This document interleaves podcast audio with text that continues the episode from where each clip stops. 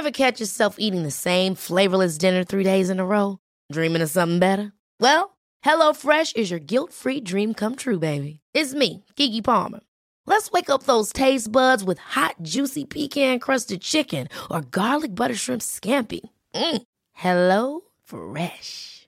Stop dreaming of all the delicious possibilities and dig in at HelloFresh.com. Let's get this dinner party started.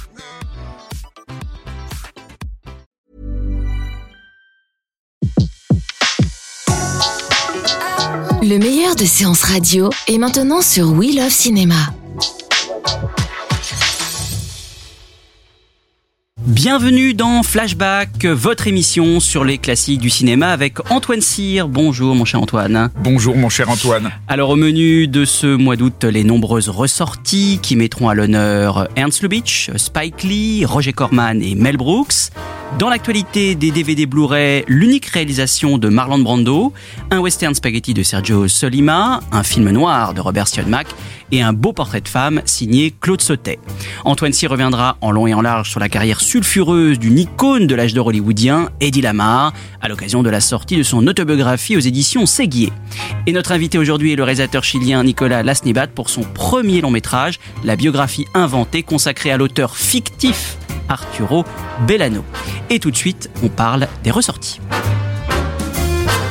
Avant de commencer ces ressorties, signalons deux rétrospectives de cinéastes à redécouvrir dans les salles depuis le 1er août. On commence avec euh, Yasujiro Ozu, en salle donc euh, depuis euh, le 1er août, dix grands classiques du cinéaste nippon en noir et blanc et en couleur, à retrouver sur grand écran dans leur nouvelle restauration. Je les cite, hein, Printemps tardif, Été précoce, Le goût du riz et au thé vert, Printemps précoce, Crépuscule à Tokyo, Fleur d'équinoxe, Bonjour, Fin d'automne, Le goût du saké et bien sûr Voyage à Tokyo. Antoine, euh, Bah, euh, pour ceux qui ne le connaissent pas encore. C'est absolument magnifique. C'est quelque chose. C'est vraiment le oui le, le, mélange de, de la vie moderne. C'est l'arrivée de la vie moderne euh, au Japon euh, sur euh, les traditions, la tendresse. Pour moi, il y, y a des moments où quand Ozu raconte le, le Japon, je trouve que ça me ça m'évoque un peu la, la tendresse d'un John Ford quand il raconte l'Irlande. donc à retrouver dans les salles depuis le 1er août. Autre rétrospective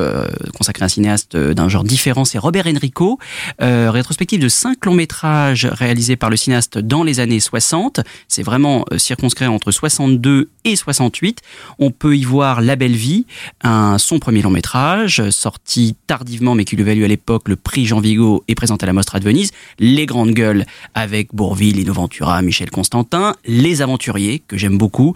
Euh, L'un de ses classiques avec euh, Delon, Ventura et Johanna euh, qui vient de faire l'objet d'une toute nouvelle restauration euh, 4K présentée euh, récemment à la Cinémathèque française. Tante Zita, un film, l'un de ses films franchement les plus méconnus, avec euh, également Suzanne Flon et Robert Fresson. Et enfin Ho, un des rares échecs euh, de Belmondo à l'époque, une œuvre euh, oubliée pourtant attachante, avec donc Bebel dans le rôle principal, et également Johanna Shimkutz, tr- cinq films donc à retrouver dans les salles le 1er août. Vous faites bien de parler de Johanna Shimkus, qui était une des plus belles femmes du monde. hein. On va parler d'Eddie Lamar euh, Ouais. tout à l'heure, mais Johanna Shimkus, c'était euh, vraiment euh, quelqu'un de, de tout à fait remarquable sur ce plan-là.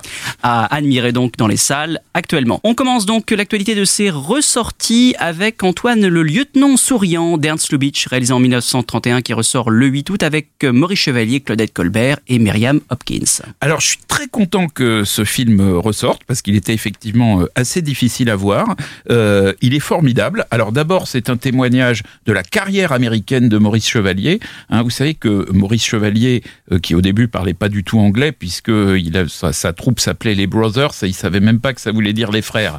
Donc, euh, au début, euh, Maurice Il y avait du Chevalier, boulot, oui. Ouais, il y avait un peu de boulot, mais il s'est retrouvé euh, prisonnier pendant la guerre de 14 en compagnie de prisonniers anglais qui lui ont appris euh, la langue. Ensuite, il est parti à Londres et finalement, bah, les Américains l'ont trouvé formidable et se sont dit que ce serait bien de l'amener à Hollywood. Et là, il a fait une carrière à Hollywood qui a été une carrière très importante avec notamment des films de Lubitsch et le lieutenant euh, souriant en est un. Euh, et ce sont d'ailleurs des films qui ont été généralement tournés à la fois en anglais et en français, donc avec une couverture euh, planétaire, une sorte de, prélude à l'entertainment euh, mondial. Et donc, euh, Maurice Chevalier était au centre de cet édifice. Et donc, Le Lieutenant Souriant, c'est un film absolument charmant. D'abord, c'est un film de Lubitsch, c'est un film dans lequel il y a, toute l'ironie de Lubitsch. C'est un film partiellement musical, évidemment. avec Maurice Chevalier, c'est souvent le cas. D'ailleurs, Maurice Chevalier deviendra le partenaire d'une très grande chanteuse musicale de films musicaux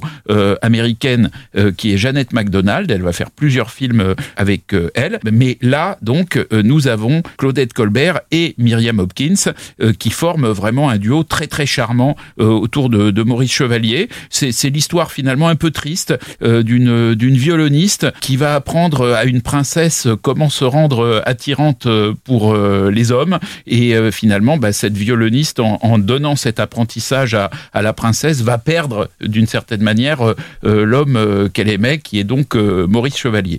C'est plein de scènes euh, très charmantes encore une fois. Claudette Colbert, qui était franco-américaine, a elle aussi tourné le film en français et en anglais.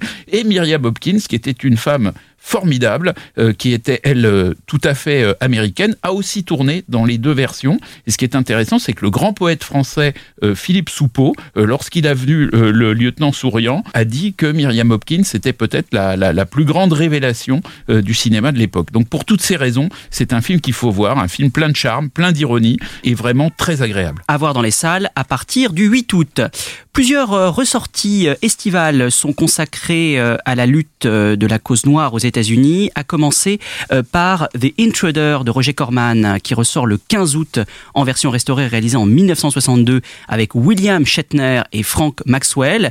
L'histoire d'Adam Kramer, un jeune homme à l'air plutôt avenant qui débarque dans une petite ville du sud des États-Unis dans les années 50 où vient d'être votée une loi en faveur de la déségrégation autorisant un quota d'élèves noirs à intégrer un lycée fréquenté par des blancs.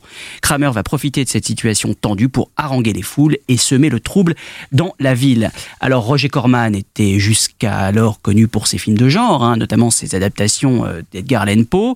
Il adapte ici le roman de Charles Beaumont et euh, confie le rôle principal à William. William Shatner, futur capitaine Kirk dans Star Trek, qui incarne finement ce prêcheur de haine charismatique et manipulateur, attisant les pulsions les plus malsaines avec son sourire sardonique. Le tournage qui s'est déroulé dans le Missouri fut difficile.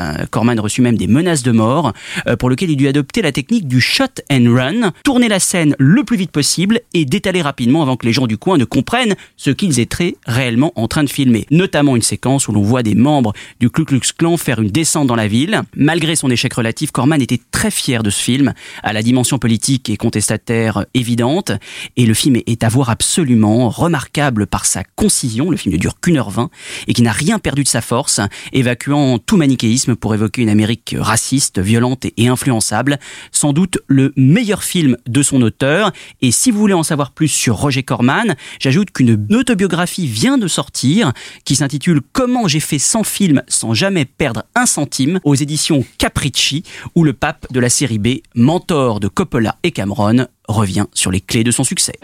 Ten Negroes went into the Caxton High School, sat with the white children.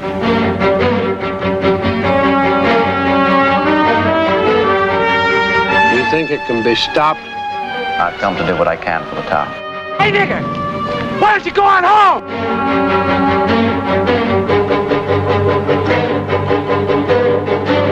do grow things fast here, don't they? You're not afraid of me, right?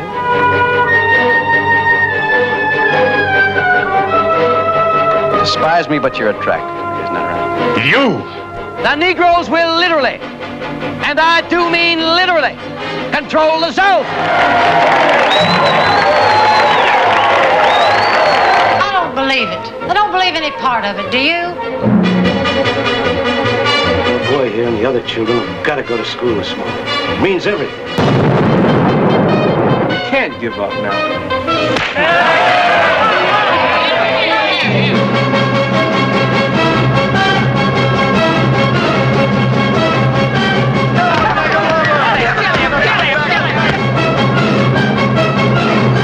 12 Right Thing de Spike Lee, réalisé en 1989, fait également partie des ressorties de ce mois d'août.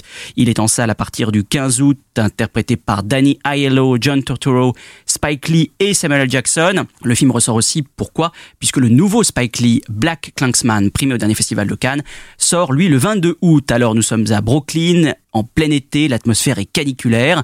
Un jeune afro-américain joué par Spike Lee, est livreur de pizza dans une pizzeria tenue par Sal, Danny Aiello et ses deux fils d'origine italienne. La chaleur de plus en plus suffocante va finir par cristalliser les tensions raciales. Le film est inspiré d'un fait divers qui s'était déroulé dans le Queens quelques années plus tôt. À sa sortie en 1989, le film frappe hein, par l'énergie de sa mise en scène et frappe encore d'ailleurs par cette énergie aux couleurs pop et bariolées, par le brio de ses acteurs, la truculence et la tchatch de certains personnages, la manière qu'il a de nous immerger dans l'atmosphère brûlante et tendue de ce quartier de Brooklyn, et le traitement frontal du sujet, où on passe quand même subitement dans la violence des émeutes, euh, car euh, ces émeutes sont provoquées euh, par une anecdote. Hein. nous sommes dans le restaurant italien de Danny Aiello, et deux clients noirs se plaignent que les portraits affichés au mur ne comportent que des stars blanches et aucun noir. le message de Spike Lee est d'ailleurs assez ambigu, hein, entre révolte et réconciliation, à l'image des deux citations qu'il affiche à la fin de son film, celle de Martin Luther King, condamnant la violence et celle de Malcolm X, la justifiant. Il consacrera d'ailleurs quelques années plus tard un film à Malcolm. Le film aura aussi un aspect prophétique, hein, les émeutes de Los Angeles éclatant quelques années plus tard. Alors en 1989, le film est présenté à Cannes, mais malgré son bon accueil, il ne reçut aucun prix, ce qui énerva euh, particulièrement Spike Lee, qui en a beaucoup voulu au président du jury euh, d'alors, euh, un certain Wim Wenders. Avec The Right Thing, Spike Lee devient l'étendard d'une nouvelle génération de cinéastes, malgré, il faut bien l'avouer, une filmographie nettement moins convaincante par la suite. Donc The Right Thing à redécouvrir absolument dans les salles dès le 15 août. Yes, children, this is the cool out corner.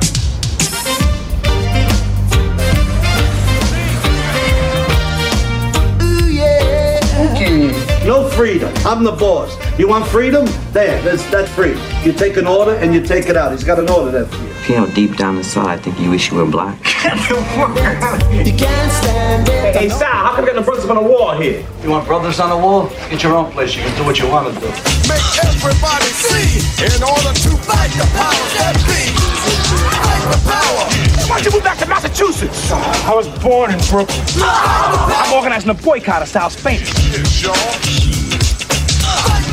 The radio Raheem. I can't even hear myself think. We want the black people on that motherfucking wall of fame now! Come on, what, what? Always do the right thing. Fight the power. That's it? That's it. Fight the power. Une rareté, un film euh, inédit jusqu'à présent que l'on peut voir en salle le 22 août, un documentaire King de Montgomery à Memphis, sorti aux États-Unis en 1970, inédit jusqu'alors, avec la participation à la réalisation de ce film de Sidney Lumet et de Joseph Mankiewicz. Le film retrace les grandes étapes hein, du combat de Martin Luther King, du rassemblement pour les droits civiques de 1963 à la réception de son prix Nobel de la paix en 64, aux marches de Selma pour le droit de vote jusqu'à son assassinat à Memphis en 1968. Le film est produit par Eli Lando, euh, qui sera même nommé à l'Oscar du documentaire euh, pour ce film. Un documentaire assez saisissant, hein, de près de trois heures, sur le combat de l'apôtre de la non-violence, gorgé d'images euh, rendant compte du contexte, du contexte politique de la ségrégation. On voit d'ailleurs de nombreuses images de violences policières, de manifestations, de la marche pour les droits civiques dans laquelle Martin Luther King lance son fameux I Have a Dream. Et ce qui est assez frappant et troublant dans le film, c'est à quel point King acceptait l'idée qu'il allait mourir. On le voit plusieurs fois dans le, dans le film euh, l'avouer en demi-mot.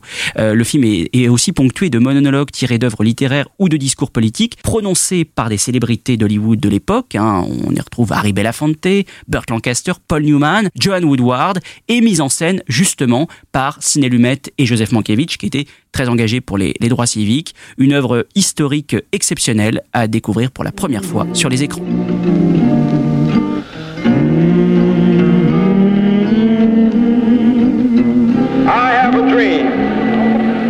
that one day this nation will rise up and live out the true meaning of its creed.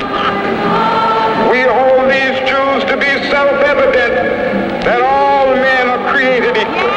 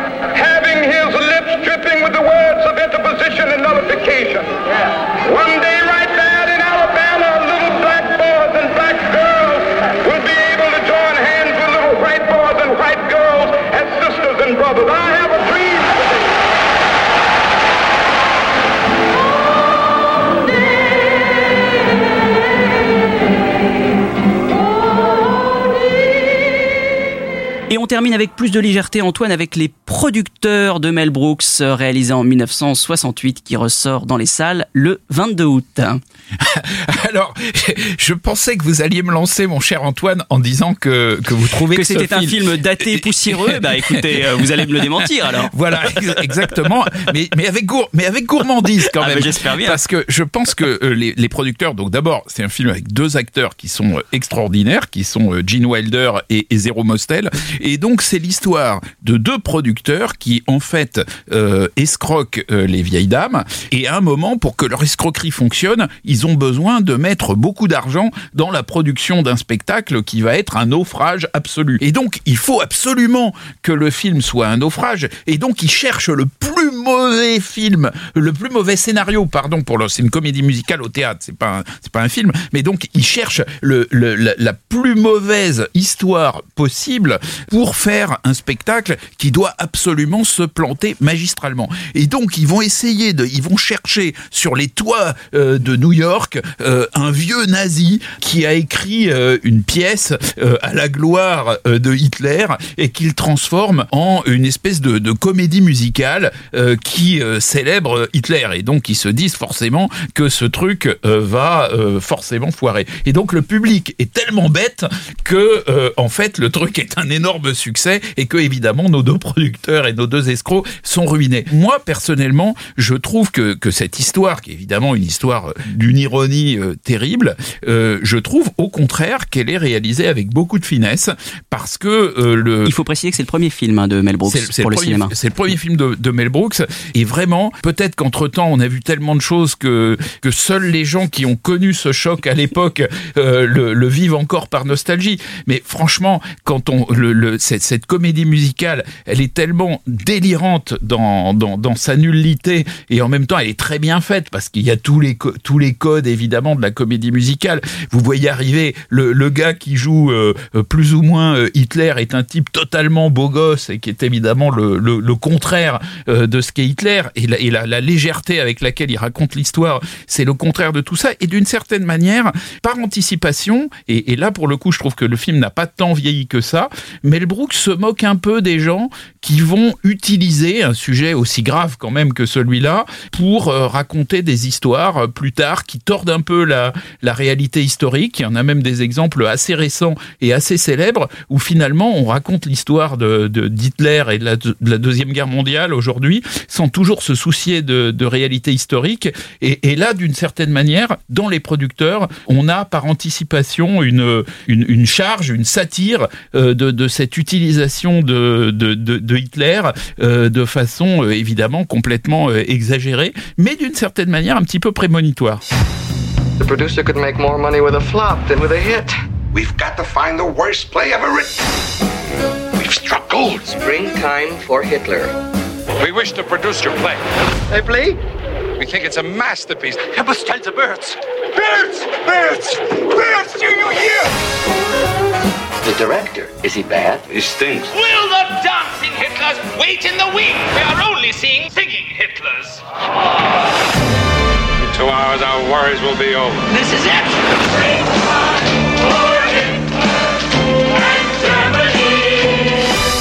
Don't forget the Checky. Can't produce plays without Checky.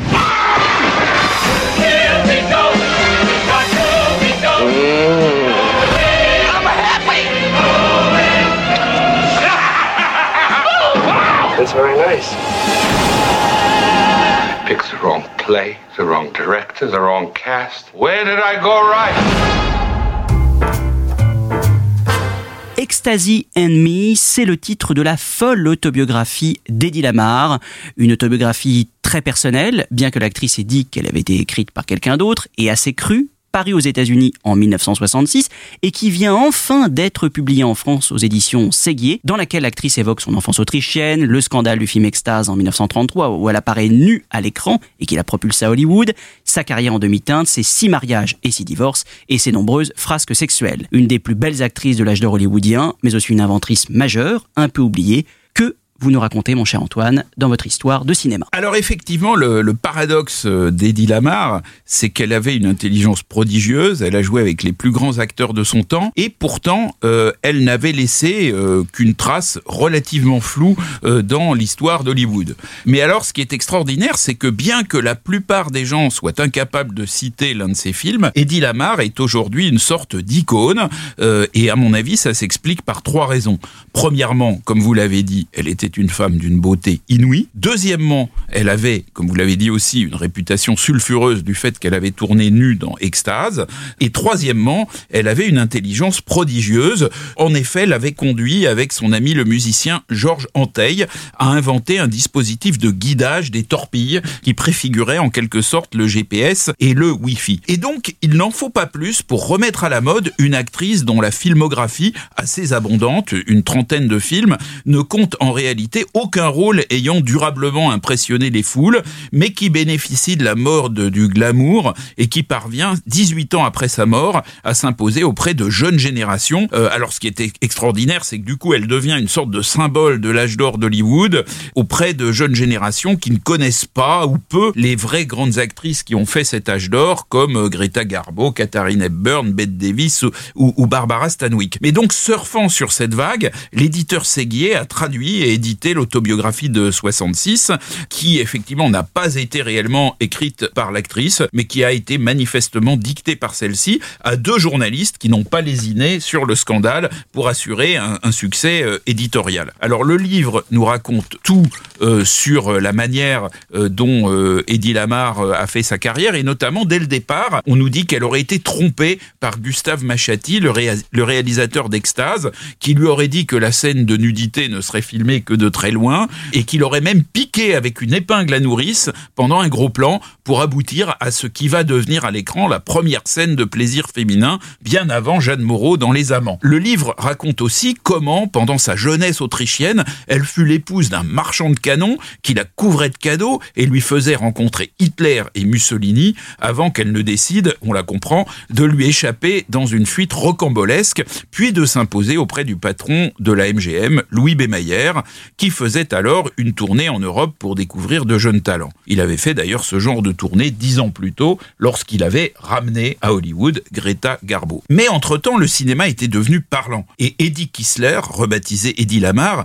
ne put jamais se défaire d'un accent autrichien à couper au couteau. Le livre est très centré sur la vie sexuelle d'Eddie Lamar, et de manière assez bizarre passe totalement sous silence les fameuses expériences scientifiques. En revanche, c'est un document intéressant sur la manière dont les studios étaient tout puissants et manipulaient tous ceux qui tombaient en leur pouvoir. Dans le livre, Eddie Lamar insiste sur le manque de discernement de ses choix professionnels. Alors elle raconte par exemple comment elle a refusé de tourner Casablanca, mais a accepté de jouer dans Les Conspirateurs, un film qui fut tourné avec la même équipe, à l'exception quand même du réalisateur Michael Curtiz et des deux stars euh, Humphrey Bogart et Ingrid Bergman, et qui du, du coup fut un échec total, lui. Un manque de flair quand même assez... euh, mais qu'elle qu'elle- Oui, assume hein, en même en, temps. En même temps, si vous voulez, dans Les Conspirateurs, vous dites, euh, voilà, le truc, c'est un manque de flair, mais déjà, à partir du moment où il y aurait eu Eddie Lamar dans Casablanca, il n'y aurait pas eu Ingrid Bergman. Et il n'est pas impossible que le film, du coup, ait été peut-être moins bon. Euh, dans son livre, euh, Lamar se présente comme une bonne actrice, pourtant, alors que la rumeur générale à Hollywood, hein, et tout le monde le disait, et qu'elle était la plus belle femme du monde, mais une actrice assez médiocre. La vérité, c'est qu'Eddie Lamar a développé trop tardivement ses capacités d'actrice. Elle laissait la beauté, sa beauté, compenser l'inertie de son jeu. Et puis, euh, elle, sous-estimait aussi un peu les, ravages que, causait euh, son euh, mauvais caractère. Alors, ces films les plus mémorables ont été produits par d'autres studios que le studio qu'il avait embauché, la MGM, parce que ces, ces studios peut-être un peu plus alternatifs avaient compris qu'il y avait quand même un atout chez Eddie Lamar qui était son étrangeté et qui allait plus loin euh, que sa beauté. Puis alors d'autre part, il faut dire aussi que si Eddie Lamar mérite son titre d'icône, euh, c'est certes parce qu'elle était une femme somptueuse et libérée, mais aussi parce qu'elle avait établi la distance qui convenait entre elle et les producteurs qui auraient voulu abuser physiquement de la situation. Et évidemment, ça, par rapport à la situation qu'on vit aujourd'hui, c'est assez intéressant puisque les producteurs étaient pourtant beaucoup plus puissants encore euh, à l'époque de l'âge d'or d'Hollywood. Le livre, j'ajoute qu'elle retranscrit des conversations qu'elle a eues avec Louis Meyer, le patron de la MGM, qui sont quand même assez éloquentes et savoureuses sur le rapport entre les patrons de studio et les comédiennes à l'époque. Tout à fait. Alors, le cinéphile dans tout ça, Qu'est-ce qu'il doit penser euh, d'Eddie Lamar? Par exemple, il y a à charge contre elle des films comme Ziegfeld Girl, qui est justement un film de la MGM, où Eddie Lamar côtoie Judy Garland et Lana Turner.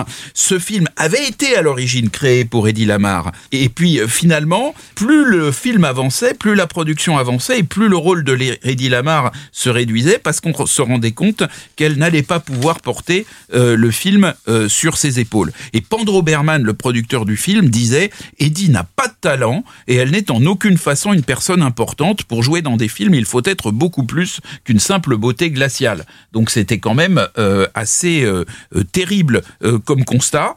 Pourtant, les films qui permettent de sauver Eddie Lamar existent, mais il faut bien dire qu'ils ne sont pas très connus. Quelquefois, ce sont des films assez moyens, comme par exemple l'adaptation de Tortilla Flat de Steinbeck en 42, où Eddie Lamar dissimule son accent autrichien sous un personnage hispanique. Et là, il faut reconnaître que les seuls moments intéressants de ce film, ce sont les moments où il y a Eddie Lamar en face de John Garfield, le grand rebelle d'Hollywood. Et, et, là, d'un seul coup, elle s'anime et ça devient très intéressant. Dans la même période, je vous conseille Souvenir, un film vraiment réussi de, King Vidor, où Eddie Lamar joue l'ancien amour de jeunesse d'un bourgeois de Boston, qu'elle retrouve quelques années plus tard, et, et, dans lequel, pour une fois, elle joue une vraie américaine, mais comme elle avait toujours son accent, euh, les scénaristes lui avaient inventé une enfance européenne euh, pour justifier cet accent. Donc vous voyez qu'elle était quand même pas super facile euh, à utiliser pour Hollywood.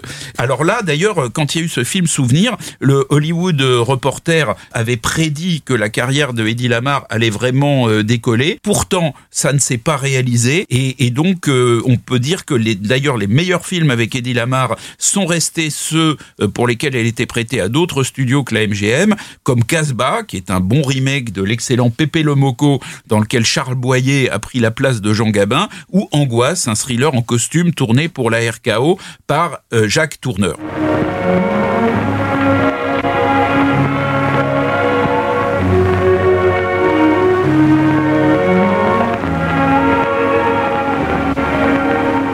Beautiful.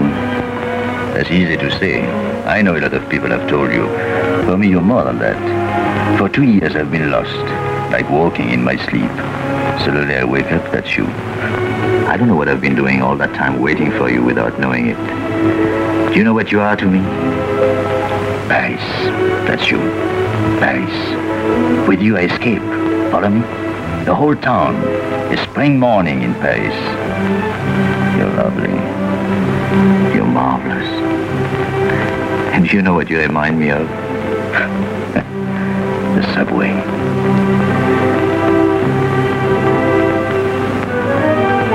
Close your eyes. Listen. Can you hear it? That's my heart beating. Does it go like a subway train? Faster.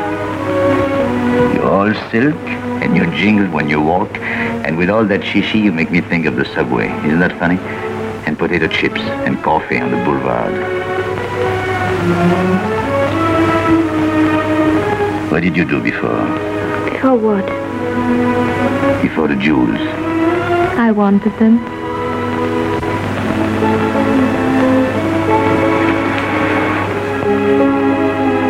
Donc en 1945, Eddie Lamar joue le dernier film de son contrat avec la MGM, La princesse et le groom de, Richard Thorpe.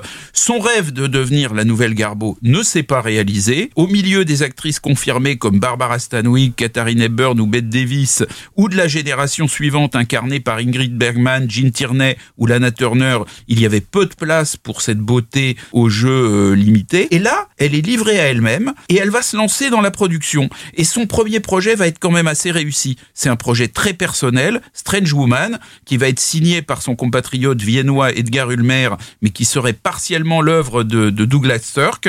C'est un drame qui se déroule dans l'ambiance mystique euh, de la Nouvelle-Angleterre au début du 19e siècle. Et, là, elle joue un rôle d'ambitieuse schizophrène. Et là, il va y avoir un engagement physique de l'actrice dans cette histoire qui est très supérieur à celui qu'elle a euh, dans euh, ses, autres films. Elle est vraiment, elle est inquiétante, elle est euh, elle est tragique. C'est probablement son meilleur rôle. Mais c'est aussi son chant du cygne et les tentatives qu'elle effectuera en tant que productrice jusque dans les années 60 seront toutes des échecs. Euh, alors au milieu de ces échecs, il y a un film euh, produit par la Paramount qui est Samson et Dalila, un péplum d'anthologie réalisé par Cécile B2000 et qui restera son, son dernier grand rôle.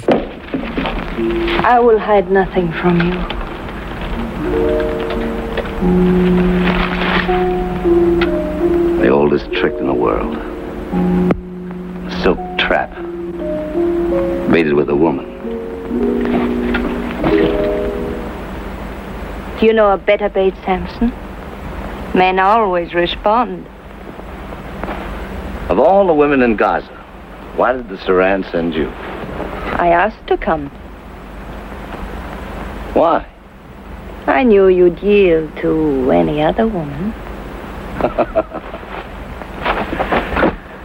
and you came here to save me. No. I came to betray you. By the four winds, you have courage, Delilah. Don't overlook this. It's a gift from the Saran. Et d'ailleurs, dans le livre, elle parle beaucoup de Cécile B2000, avec lequel elle a une relation assez conflictuelle sur le tournage, mais qui reste, semble-t-il, en tout cas selon elle, sa plus grande expérience de tournage, en tout cas le cinéaste qu'elle admirait le plus. Oui, et c'est certainement l'un de ceux qu'il a euh, le mieux utilisé, c'est incontestable. Mais bon, ce, film va être un peu une exception dans une période de, déclin, et, d'ailleurs, euh, après ce, cette période, le, le livre d'Eddie Lamar nous la montre comme trouvant plutôt une forme de bonheur en dehors du cinéma, euh, au bras d'un amant euh, fauché, euh, plus jeune, euh, et alors qu'elle-même n'intéresse plus personne et que sa déchéance financière euh, est totale. Ne serait-ce que parce que elle est un pied de nez à ce destin tout de même un peu triste à la fin. La, la réhabilitation posthume d'Eddie Lamar est sympathique, mais enfin à mes yeux, elle le sera encore plus si elle sert de point de départ au réexamen de la carrière des nombreuses actrices hollywoodiennes qui ont porté des dizaines de films grâce à une présence à l'écran et des qualités de jeu autrement plus solides. Mais alors, vous critiquez un son jeu d'actrice. Est-ce que c'est ce qui euh, explique le fait que finalement très peu de grands metteurs en scène de cette époque, et pourtant ils sont nombreux, n'ont jamais fait appel à elle? C'est ce qu'il manque aussi dans sa filmographie. Euh, non, je suis pas d'accord parce que elle a quand même tourné avec d'assez grands réalisateurs. Elle a tourné avec King Vidor, elle a tourné euh, avec Victor Fleming, qui est quand même qui est pas peut-être un grand maître du cinéma d'auteur, mais enfin qui est quelqu'un qui savait tout à fait faire des, des films qui fonctionnent. Et puis elle avait tourné aussi avec des réalisateurs très débrouillards. Par exemple, elle avait, elle avait fait un film avec Joseph H. Lewis, le fameux auteur euh, de Gun euh, Crazy. Et, et Joseph H. Lewis, c'était vraiment quelqu'un qui était habitué à tirer le meilleur de, de tout le monde et, et, à tirer le meilleur des acteurs, puisqu'il il était habitué à faire des films fauchés. Donc il faisait vraiment le, le meilleur avec ce qu'il avait. Et quand il a tourné avec Eddie Lamar, il a dit non, là vraiment avec euh, Eddie Lamar, j'y arrive pas. quoi. Donc je, je, je crois vraiment que c'était une femme qui, qui était paradoxale parce qu'elle était euh, intelligente, elle était magnifique, elle n'était pas très douée pour la comédie et elle ne pouvait exprimer ce don pour la comédie que dans un certain nombre de cas, et notamment les cas où on s'appuyait beaucoup, non pas sur sa beauté, encore une fois, mais sur son caractère un peu étrange, où on essayait de, en fait, où on la, la faisait jouer un peu aux marges de la folie, et où là, euh, d'un seul coup, elle, elle arrivait, il y avait une espèce de, de, déclic qui faisait que à ce moment-là, elle commençait à avoir la présence qui lui faisait défaut dans d'autres circonstances.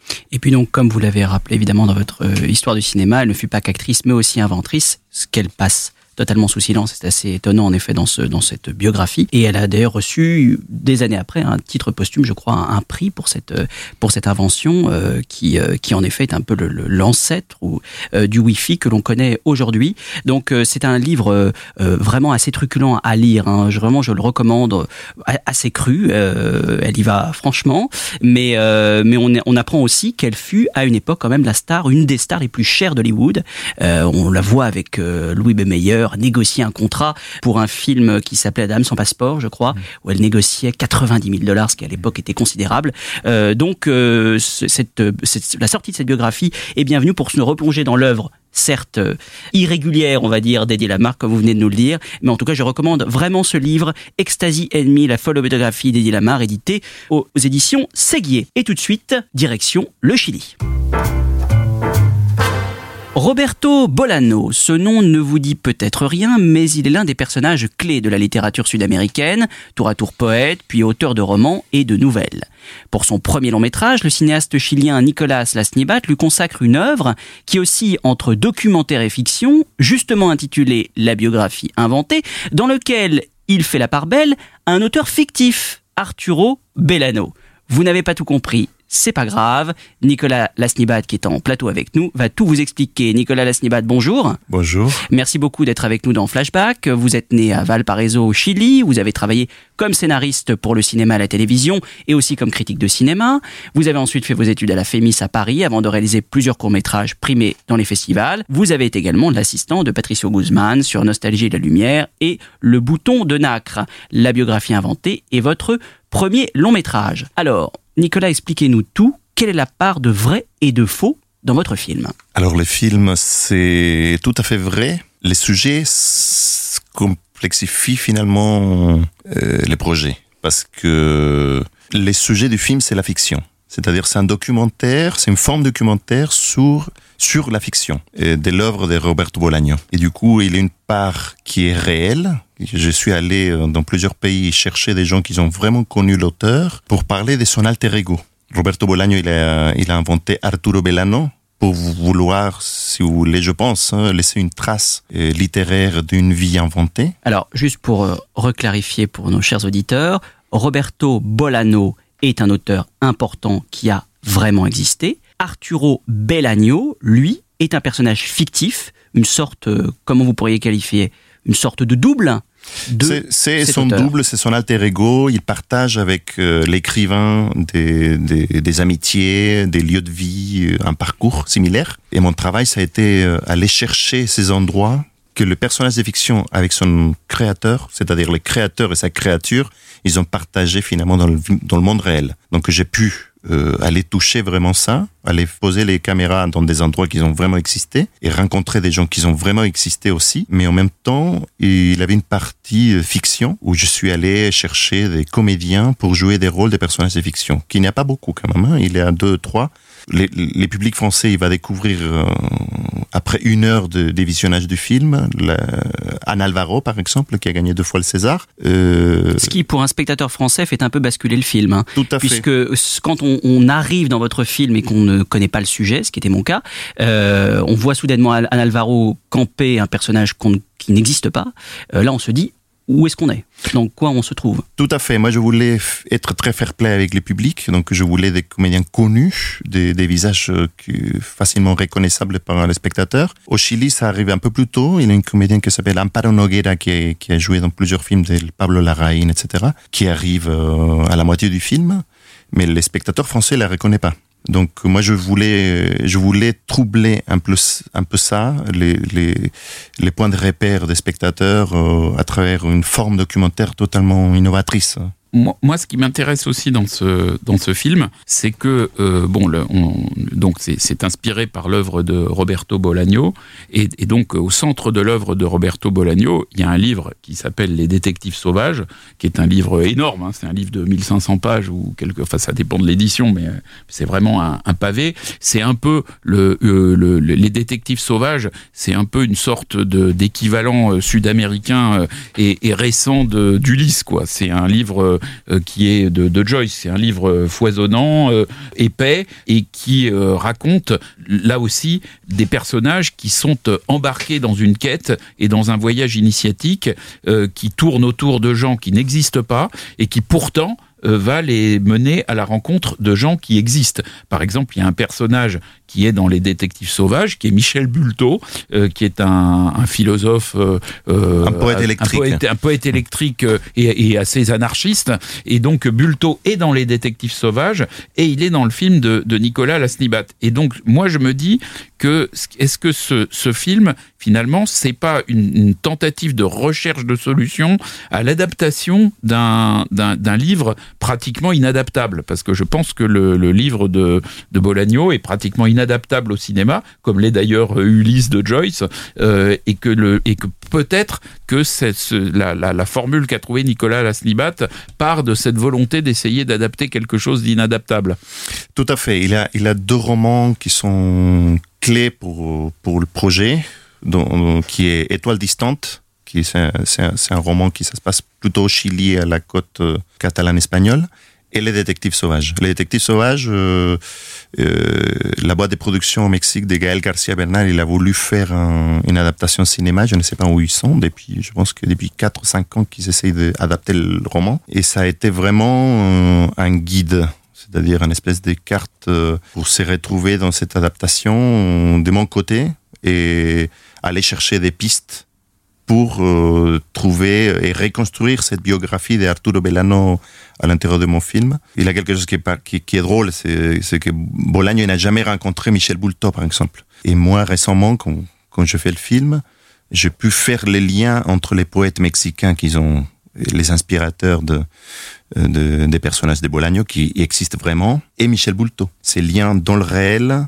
ça s'est fait à travers de mon film. Donc ça, c'est, ça, ce sont des choses qui, dans le monde d'aujourd'hui, des fake news, etc., je pense que laisser rentrer un peu de fiction dans le réel et un peu de réel dans la fiction, c'est plutôt pas mal. Alors Roberto Bolaño, euh, le vrai, faisait partie euh, du mouvement de l'infraréalisme. Est-ce que vous pouvez nous en dire davantage sur ce mouvement euh, au Chili euh... C'est un mouvement mexicain parce que Bolaño il a vécu euh, à partir de ses 18 ans au Mexique. Et c'est, euh, si vous connaissez les beatniks aux États-Unis, c'est un peu les beatniks mexicains qui sont encore aujourd'hui euh, très peu connus parce que euh, voilà eux ils sont très critiques depuis le début du mouvement littéraire euh, de Carlos Fuentes, de Octavio Paz, etc. Donc euh, la culture établie littéraire au Mexique, ils essayent de les, mettre à l'écart. Et le livre de Bolaño, les détectives, sauvages, il a permis euh, les redécouvrir, mais ils sont un groupe des, poètes assez discrets. Moi, ça a été très compliqué de pouvoir les aborder et pouvoir les filmer. Et, je pense que voilà, un film comme la, biographie inventée permettra de les faire ressortir, pouvoir euh, traduire ces, ces, ces poèmes dans des langues comme l'anglais ou le français, quelque chose qui n'existait pas aujourd'hui. Alors, vous faites partie euh, du, à la fois euh, du, du, cinéma français et du cinéma euh, latino-américain. Vous avez grandi au Chili avant de faire vos études à la FEMIS en France. C'est quoi la cinéphilie en Amérique du Sud? Parce que moi, j'ai été frappé un jour à l'aéroport de Santiago du Chili. je me suis aperçu que dans la boutique de livres et de journaux de l'aéroport de Santiago du Chili, on vendait des dizaines de films classiques. Donc c'était et en fait, d'ailleurs, je me, suis ruiné à la, à la, librairie de l'aéroport euh, avant de reprendre l'avion. Donc, on se dit quelque part que en Amérique du Sud, on regarde des classiques, mais je ne sais pas exactement lesquels, je ne sais pas comment les influences se, fabriquent. Et comme vous-même, euh, vous êtes euh, assez euh, imprégné de, culture cinématographique. Qu'est-ce que c'est être cinéphile en Amérique du Sud? Alors à mon époque, aux années 80, être cinéphile, c'était euh, c'était être une espèce de, freak total. Euh, moi, j'ai grandi en, voyant des films dans les, instituts de, des ambassades, euh, sur des copies 16 mm, un peu, c'était assez compliqué. Aujourd'hui, je pense que ça a changé avec avec Internet et tout ça. Mais être cinéphile, bon, il faut faire un peu la différence. En Argentine, Mexique, Brésil, c'est euh, tout à fait différent. Il a une vraie cinéphilie parce qu'il a un, il a une présence, il a une connexion au monde. Après, il a d'autres pays qui sont plus petits. Par exemple, l'exemple de l'Uruguay, la Cinémathèque uruguaya, et être étonnant dans l'histoire de la cinéphilie mondiale. C'est eux qui ont découvert Bergman, par exemple, au monde entier. Comment ça s'est passé? Comment ils ont fait pour euh, Comment se fait-il que la Cinémathèque d'Uruguay ait fait connaître Bergman au monde entier? Parce que ils ont eu un lien avec euh, Svenk Film Industry, peut-être. Ils ont fait une petite rétrospective là-bas et personne. Il, Bergman, il n'était pas dans le radar des cahiers ou des positifs en France. Et ils ont été les premiers qui ont fait ça. Quoi. Et ils sont très fiers, même aujourd'hui, de ça. Du coup, il, a, il avait aussi des collectionneurs, euh, des, des, des, copies 35, etc.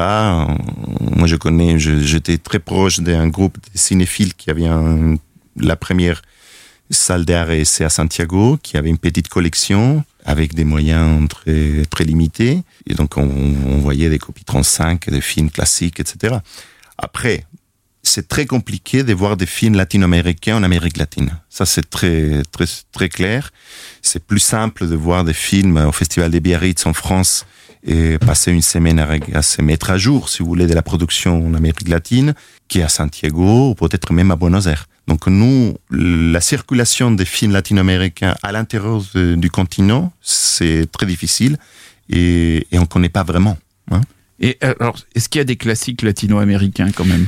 Bien sûr, il a des classiques, il a des films. Euh, bon, il a tout Buñuel mexicain. Euh, il a, il y a des, des, des, films qui sont, par exemple, euh, du cinéma chilien de l'exil. Il a les films des premiers Raoul Ruiz qui ont été faits euh, avec une seule caméra, la même caméra. Bon, là, il a une histoire avec les cinémas chiliens parce que quand Jory Stevens il est allé au Chili, euh, invité par l'université du Chili faire des documentaires, des petits courts métrages, dont Aval Paraíso qui était produit par Anatole Domon français d'Argos Film, grand producteur. Et ils ont acheté une caméra 35. Avec cette caméra, ils ont été réalisés les premiers films de Miguel Litin les premiers films de Raúl Ruiz et les premiers films d'Aldo Francia, qui étaient les grands fondateurs du nouveau cinéma chilien aux années, fin des années 60. Et ça, ça a déclenché un mouvement de cinéma qui a été arrêté par le coup d'État au Chili. 73. 73, qui après, ça a repris avec les retours de la démocratie en 90. Mais après, euh, là, on vient de voir, je crois, à Bologne, un, un film d'Emilio Fernandez, mexicain, qui vient d'être découvert, mais nous, les, les, les latino-américains, on les connaît très bien. Et lui, il a adapté Steinbeck, il travaillait avec Gabriel Figueroa à la Lumière, qui était un héritier des Grecs Toland euh, au Mexique. Il avait découvert Maria Félix, qui est devenue une, des, une grande actrice, euh, y compris en Europe. Tout à fait. Donc euh, ça, c'est pour nous nos classiques. Après, les voir, c'est très compliqué parce que les cinémathèques, euh, euh, ils existent pas, pas vraiment. À, Buen à Buenos Aires et Montevideo et au Mexique, il en existe. Mais au Chili, nous, on n'a pas. On n'a pas de système de conservation des films. Et donc, euh, nous, les Chiliens, au moins, on manque à ma trilogie chilienne, elle est en dépôt à la Cinémathèque de Toulouse parce qu'il a des vraies conditions de, de conservation, mais mais voilà, il n'y a pas vraiment une, une conscience de la conservation des films et pouvoir montrer des, grands classiques sur, des salles. Et ces grands classiques, est-ce que vous les avez aussi découverts en France, quand vous êtes arrivé en France, euh, à travers justement les cinémathèques, les salles de quartier, les, les ciné-clubs euh, Et si oui, quels ont été les, vos cinéastes de, de découverte quand vous êtes arrivé en France Quand je suis arrivé en France, moi je suis tombé amoureux de Paris à cause de la cinéphilie. Et, ce n'est pas du tout euh, cinéma latino-américain. Il avait à l'Action École une rétrospective d'Anthony Mann. Je n'avais jamais vu du Anthony Mann en 35 mm. J'ai vu tous les films Et quand j'ai passé le concours de la FEMIS, ils m'ont posé la question, bon, qu'est-ce que tu as fait à Paris depuis 10 jours? J'ai cité 30 films que j'avais vus en 10 jours. Et c'était une espèce de mise à jour.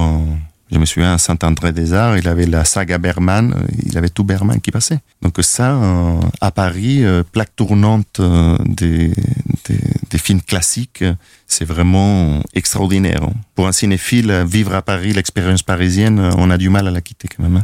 Et c'est une expérience que vous prolongez toujours. On parle chaque semaine de toutes les ressorties, notamment en salle. Est-ce que vous continuez à les voir? Elles sont la plupart maintenant, elles sont même toutes aujourd'hui en version numérique, restaurée. Est-ce que il y a encore des films évidemment peu connus qu'on redécouvre? Est-ce que vous y allez toujours? Oui, tout à fait. On peut pas. Moi, comme Bolagno, quand lui il parlait de son œuvre, lui disait je suis un lecteur avant tout, avant d'être un écrivain. Moi, je suis un, spectateur avant aussi. Donc, je vais souvent, je, vais souvent à la cinémathèque, au quartier latin, voir des, films, revoir des fois. Je viens de voir le dernier, la ressortie du film de Dennis Hopper, The Last Movie.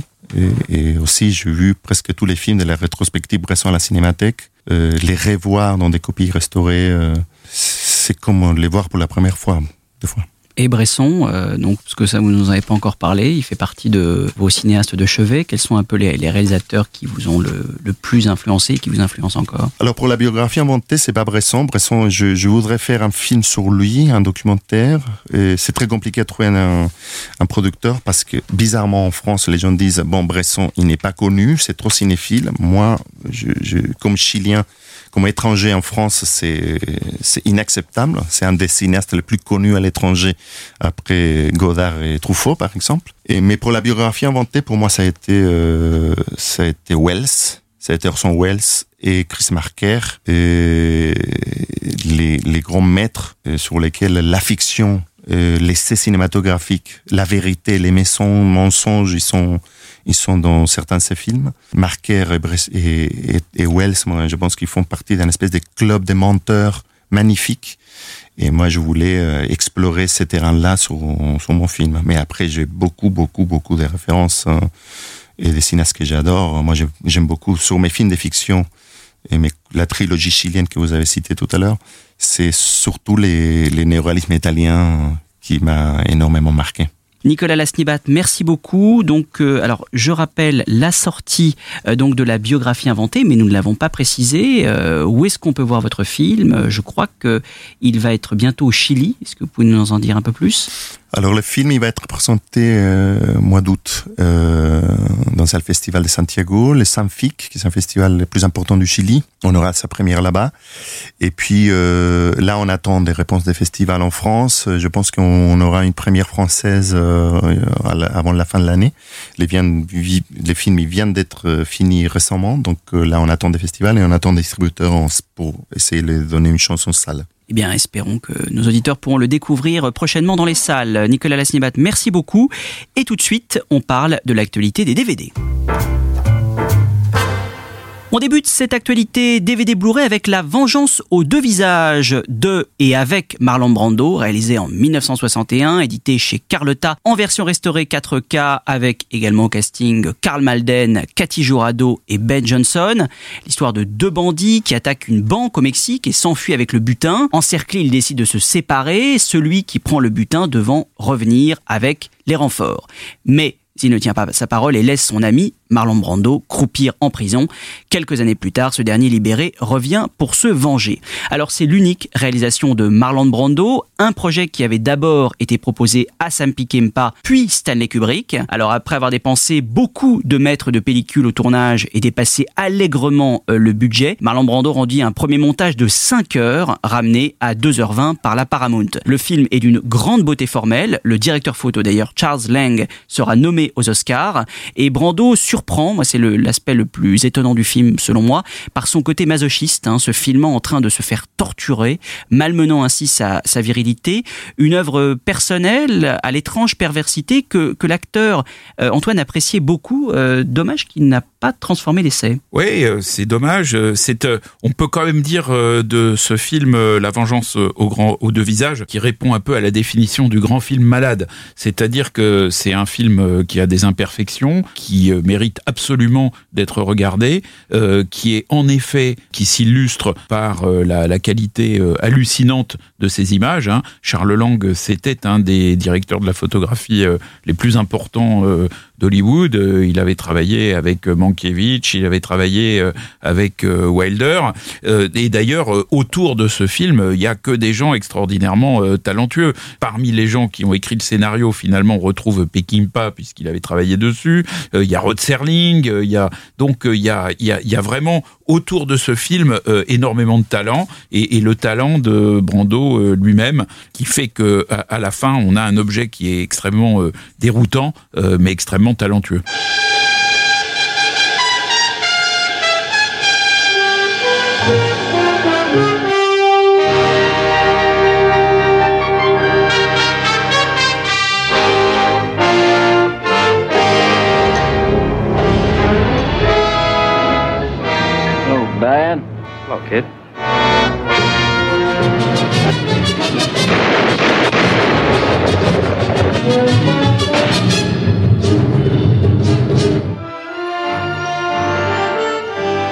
Hello.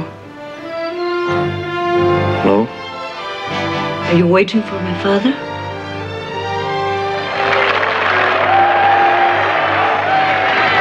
Now, welcome to the party, and we hope you enjoy yourself.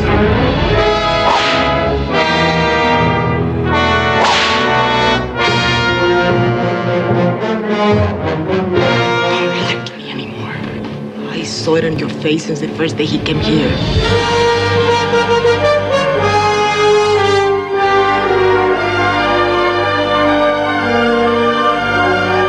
You were a bank robber, Mr. Real? Yes, ma'am.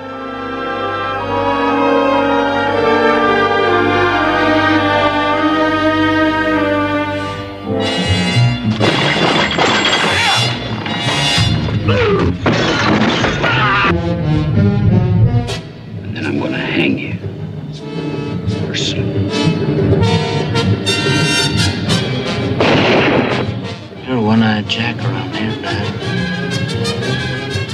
I seen the other side of your face.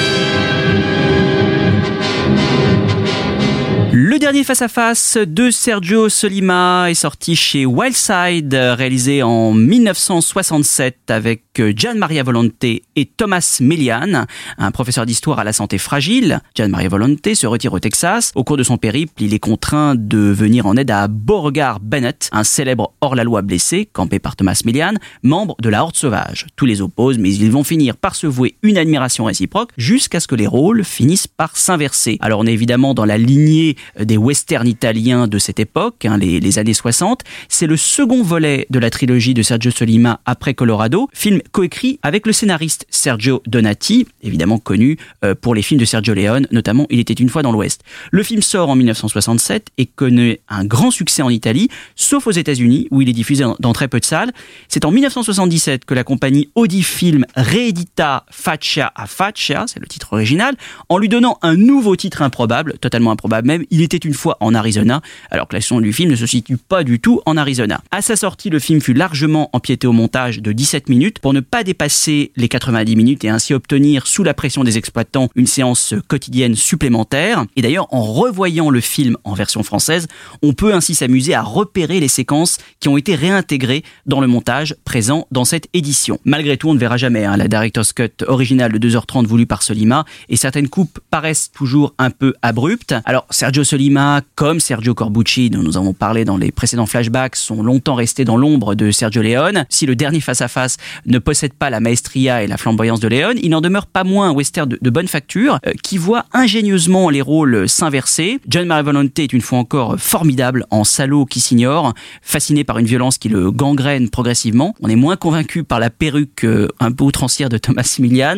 mais le dernier face-à-face demeure un western tout à fait recommandable, avec en prime la partition enfiévrée d'Ennio Morricone.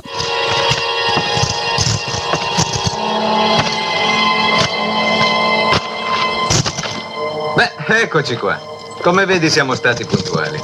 E adesso ce ne andremo buoni buoni senza fare storie. Però che ingrati. Volevamo bene a tutti qui. Ma vedrai che finiranno col rimpiangerci. Fermo là. Ehi, ma sono disarmato. Non vedi?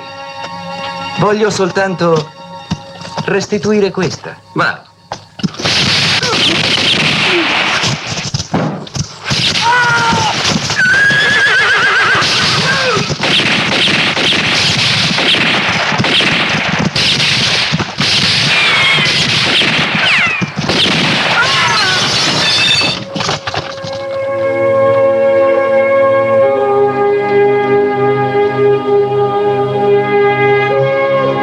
Sortie DVD Blu-ray, La Proie Antoine de Robert Sionmac, édité chez ESC Édition, euh, édition à laquelle vous avez collaboré. Alors euh, oui, La Proie, c'est un film très intéressant parce que c'est un film noir, c'est un classique de, de, ce genre cinématographique euh, dans lequel, euh, autour d'une intrigue policière qui généralement se déroule dans la ville avec les, les, les, les ambiances un peu sombres de, de, de, la grande ville, on retrouve aussi des personnages qui ont généralement de bas instincts, des vies tragiques.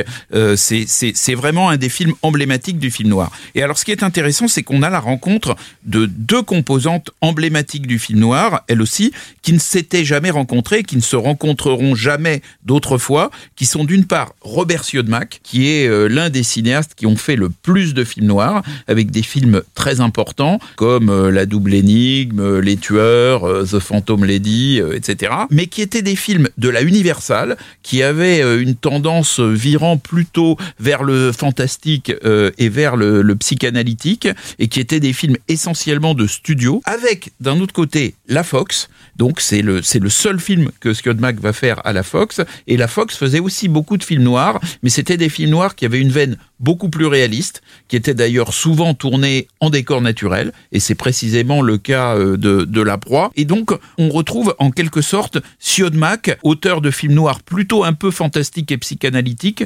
transporté dans l'univers de, la Fox euh, qui faisait plutôt des films noirs euh, réalistes. Et ça va donner un film très intéressant, très sensible, avec la confrontation de deux acteurs euh, qui sont euh, Richard Comte et Victor Mature, qui étaient tous les deux des acteurs d'origine italienne, et dans lequel on va les retrouver dans une ambiance italienne. Le film se passe probablement, on nous le dit jamais exactement avec détail, mais probablement à Little Italy. Euh, il y a une ambiance dont qu'on pourrait qualifier de pré-scorsésienne dans ce dans ce film, avec un criminel et un policier qui en réalité se ressemblent énormément, qui viennent du même milieu, qu'on on sent bien que ce sont deux personnages qui pourraient être pratiquement des frères et que la vie les a fait diverger. L'un est devenu bon, l'autre est devenu mauvais, euh, mais là où le côté euh, psychanalytique euh, de, de Siodmak reprend le dessus, c'est qu'évidemment on se rend compte que la distance entre le bon et le mauvais est en réalité extrêmement ténue et c'est une des caractéristiques de, de, ce film et c'est ce qui fait de, de La Proie un, un très beau film. C'est c'est assez mélodramatique.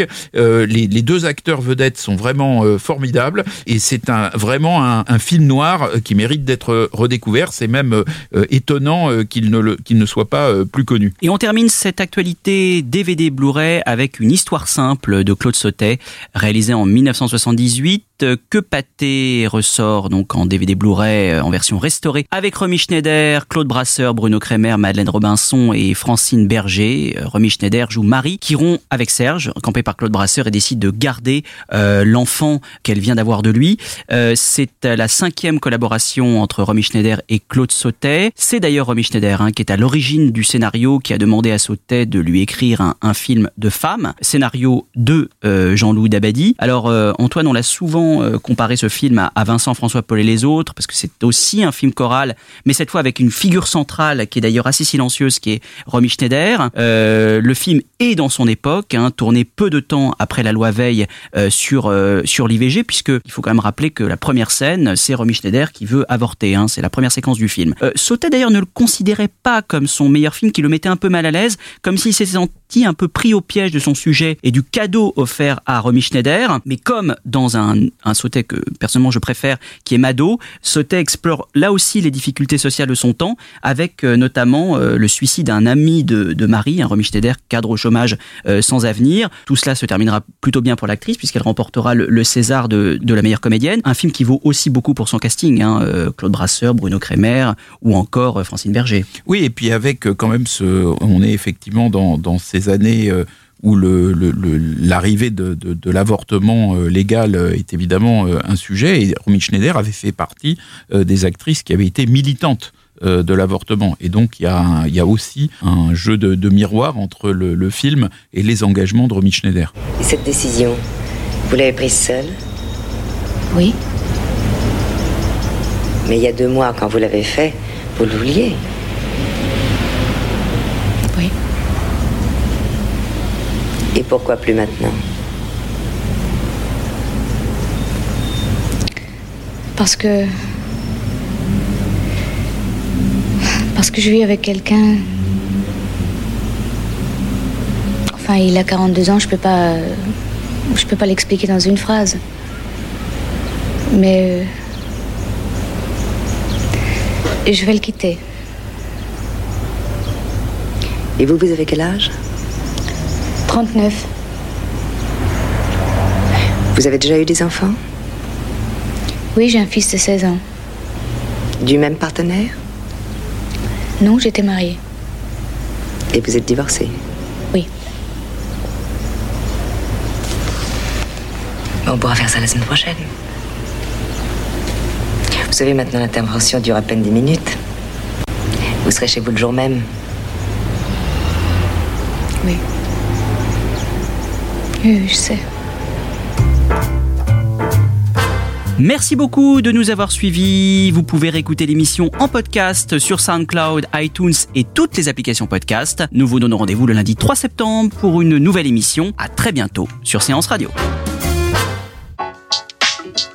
Retrouvez l'ensemble des contenus Séance Radio proposés par We Love Cinéma sur tous vos agrégateurs de podcasts.